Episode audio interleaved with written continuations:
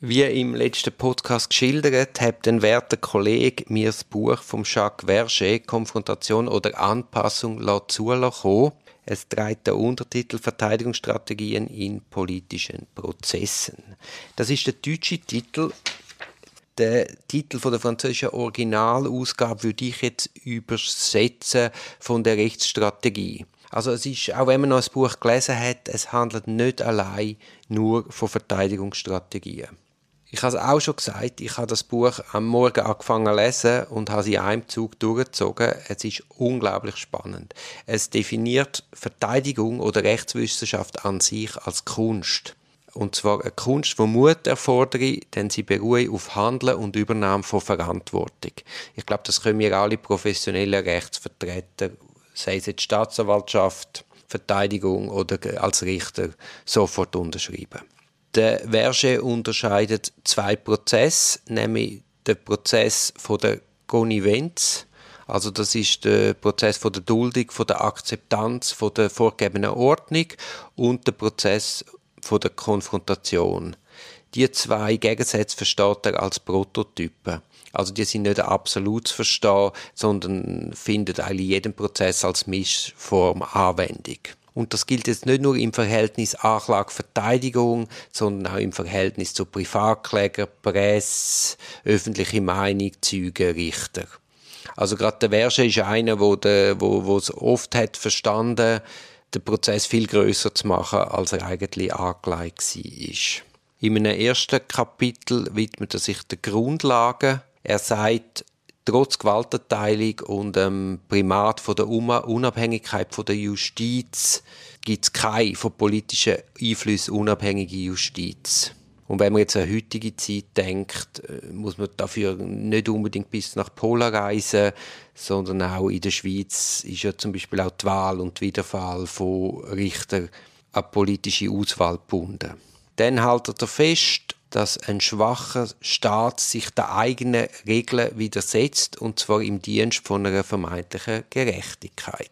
Das hat er 1979 geschrieben. Mir fällt jetzt da natürlich gerade ein, unsere StPO und auch die Rechtsprechung vom Bundesgericht mit den Ordnungsvorschriften, wo letztlich besagt, dass die Regeln nicht für alle die gleichen sind. Also wo erlaubt dem Spielleiter sich nicht an die eigenen Regeln müssen zu halten. Er äußert sich auch noch kurz zum Gewicht der Verteidigung. Und zwar nimmt er Bezug zu einem Sematien. Der hat gesagt, manche Worte haben mehr Gewicht als der Berg des Taichan, andere weniger als eine Feder. Der Taichan ist ein, einer der fünf heiligen Berge vom Daoismus. Ich habe natürlich immer wieder Freude an so Sätzen, wie man ja auch schon weiß aus den Podcasts zu den, zu den Strategien, wo ich ja auch via Stefan Bernhard drauf gestoßen bin.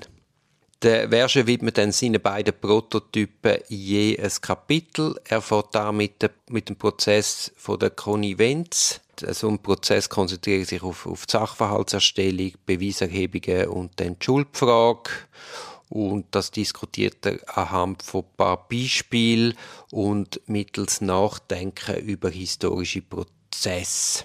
Also beispielsweise der Prozess gegen den Jesus, obwohl der Prozess vollkommen konform sei im Rahmen der damaligen Prozessordnung, hätte dann der für Jahrhunderte den Charakter von einem Skandal angenommen. Da dahinter ist quasi eine Forderung, dass man über die Spielregeln nachdenken soll. und was dann sehr spannend ist, wo er die Frage aufwirft, man soll sich einmal vorstellen, wie es ausgegangen wäre, wenn Jesus von einem progressiven römischen Anwalt vertreten worden wäre. Weitere Beispiele sind dann, ist dann der Eichmann-Prozess oder dann unter Bezugnahme zur Literatur. Da kommen wir zurück zu seinem Erststudium.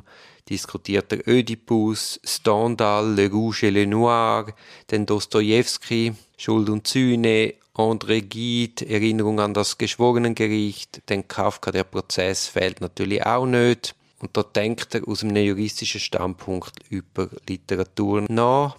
Ich habe das ja auch mal gemacht anhand von einer Gerichtsrede vom Cicero. Ich habe das wirklich als juristischen Text gelesen und diskutiert und versucht Strategien herauszufinden, wo allenfalls der Cicero geleitet haben. Ich werde, glaube im Anschluss an den Podcast die Cicero-Folgen auch nochmal aufschalten. Das passt jetzt irgendwie wie sehr schön dazu. Dann im dritten Kapitel redet er dann über, über den Prozess der Rübtür. Er sagt, der erste Prozess der Rübtür ist der Fall Sokrates. Der liefert absolut keine Entschuldigung für die Handlungen, die ihm vorgeworfen werden. Er ruft keine Züge auf, die für ihn sprechen und sagt das auch ganz klar. Und es kommt dann ganz knapp zu einem Schuldspruch. Bei der Schuldfrage, dort ist es so ein Interlokut also ein zweiteilter Prozess. Zuerst über die Schuldfrage und nachher ist, ein, ist weiterverhandelt worden über Strafmaß und auch dort gibt er nicht nach, sondern fordert das Gericht ganz direkt raus, kehrt die Rolle und sagt, die wahren Schuldigen stehen auf der Gegenseite. Und er ist dann mit deutlicher Mehrheit, also mit deutlicher größerer Mehrheit zum Tod verurteilt worden, als er vorher, wie es vorher beim Strafpunkt gegen ihn gelautet hat. Und er kommentiert dann das wie folgt. Mir hat die Frechheit, Schamlosigkeit und Bereitschaft gefehlt, das zu sagen, was ihr am liebsten hören würdet. Er blieb eisern und Gott für seine Grundsätze denn in Tod. Das nächste Beispiel, wo der Versche diskutiert, ist der Prozess gegen den Ludwig XVI. Zuerst erläutert er die Anklage, wo sie in sich nicht einig war. Und dann die große Frage, was macht jetzt die Verteidigung aus dem? Wird der König dem republikanischen Ideal, wo ja neu war, Konzeption von Gott gegenüberstellen? Und äh, er, er schildert dann eben, dass er das eben nicht macht, sondern versucht, kleinlich seinen Kopf zu retten, indem er also die Schuld auf andere versucht zu schieben. Und das ist dann wahrscheinlich auch der Grund, warum er dann den Kopf wirklich verliert. Also mit anderen Worten, der Ludwig XVI. macht sich klein und akzeptiert die Zivilverfassung und die Zivilspielregeln und einigt so eigentlich Gegner auf der Gegenseite. Also es ist eben kein durchgezogener Prozess der Rübtür, aber gemäß Verge wäre es eben einer gewesen, der sich das geradezu angeboten hat, in Gegenangriff zu gehen. Das nächste Beispiel ist der Dimitrov. Der angeklagt 1934 von den Nazis in Deutschland. Er sei verantwortlich für den Reichstagsbrand. Er ist freigesprochen worden und ist dann mit den Händen der Nazis noch entkommen. Also 1934 hat es, das ist jetzt mein Schluss daraus, noch eine gewisse unabhängige Justiz in Deutschland gegeben. Er versucht in dem Prozess den Staat oder die Nazis als eigentliche Übeltäter für den Reichstagsbrand zu entlarven. Also er kehrt den Spieß um. Er sagt, nein, das ist keine kommunistische Erhebung das ist ja gar nicht wahrscheinlich, sondern vielmehr ist das der Terrortat der Nazis und es sieht man nur schon darum, wem hat denn die Tat dient letztlich, nämlich nur dem Hitler-Regime. Also er hat dort den Vorwurf, er sei Brandstifter, hat er politisch gemacht und die Front gekehrt.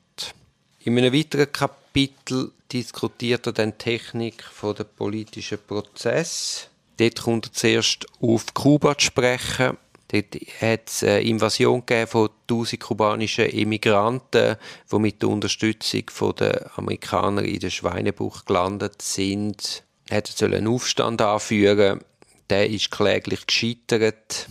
Und das habe ich nicht gewusst, aber der Fidel Castro hat mit diesen, diesen Emigranten, mit diesen einmarschierten Emigranten vor laufenden Kameras über den Anschlag auf Kuba und die Zukunft von Kuba diskutiert. Also da sieht man, oder? Also die Technik vom, von der, vom Ruptur, vom Bruch, ist jetzt in dem Fall von Seite vom Regime gekommen. Also man hat dann nicht einfach nur den Prozess gemacht, sondern man ist da in einen Dialog, wo dann der Fidel Castro hoch ausgewonnen hat. Ein weiteres Beispiel, das er anführt, ist Nürnberg. Das ist auch sehr spannend zu lesen. Dort vor allem die Problematik, dass die äh, Ankläger die amerikanischen und russischen Ankläger eben für sich von ganz anderen Legitimationen ausgegangen sind und das eine Grundfehlkonzeption war von diesen Nürnberger Prozess.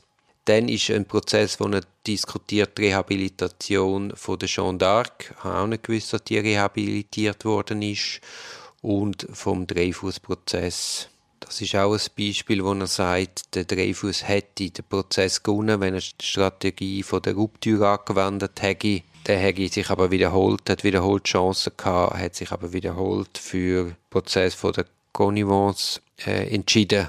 Und es hat einen mutigen Zola gebraucht, wo, wo für ihn dann quasi die Drecksarbeit, die Anführungs- und Schlusszeichen gemacht hat. Der Dreyfus hat sich entschieden, würdig zu sein, statt heftig beleidigend und erschreckend. Was ist die Moral von dieser Geschichte nach dem Verger? Also ein Prozess sei nicht einfach ein Schicksal. Die Entwicklung von einem Prozess hängt stark von der Entscheidung vom Anklagten ab. Es sei nur der entwaffnet, wo seine Waffen wegwerfe. Es handelt sich bei der Justiz um eine Kunstfertigkeit, also eben die Kunst der Verteidigung, aber auch die Kunst der Rechtsprechung und die Kunst der Anklage.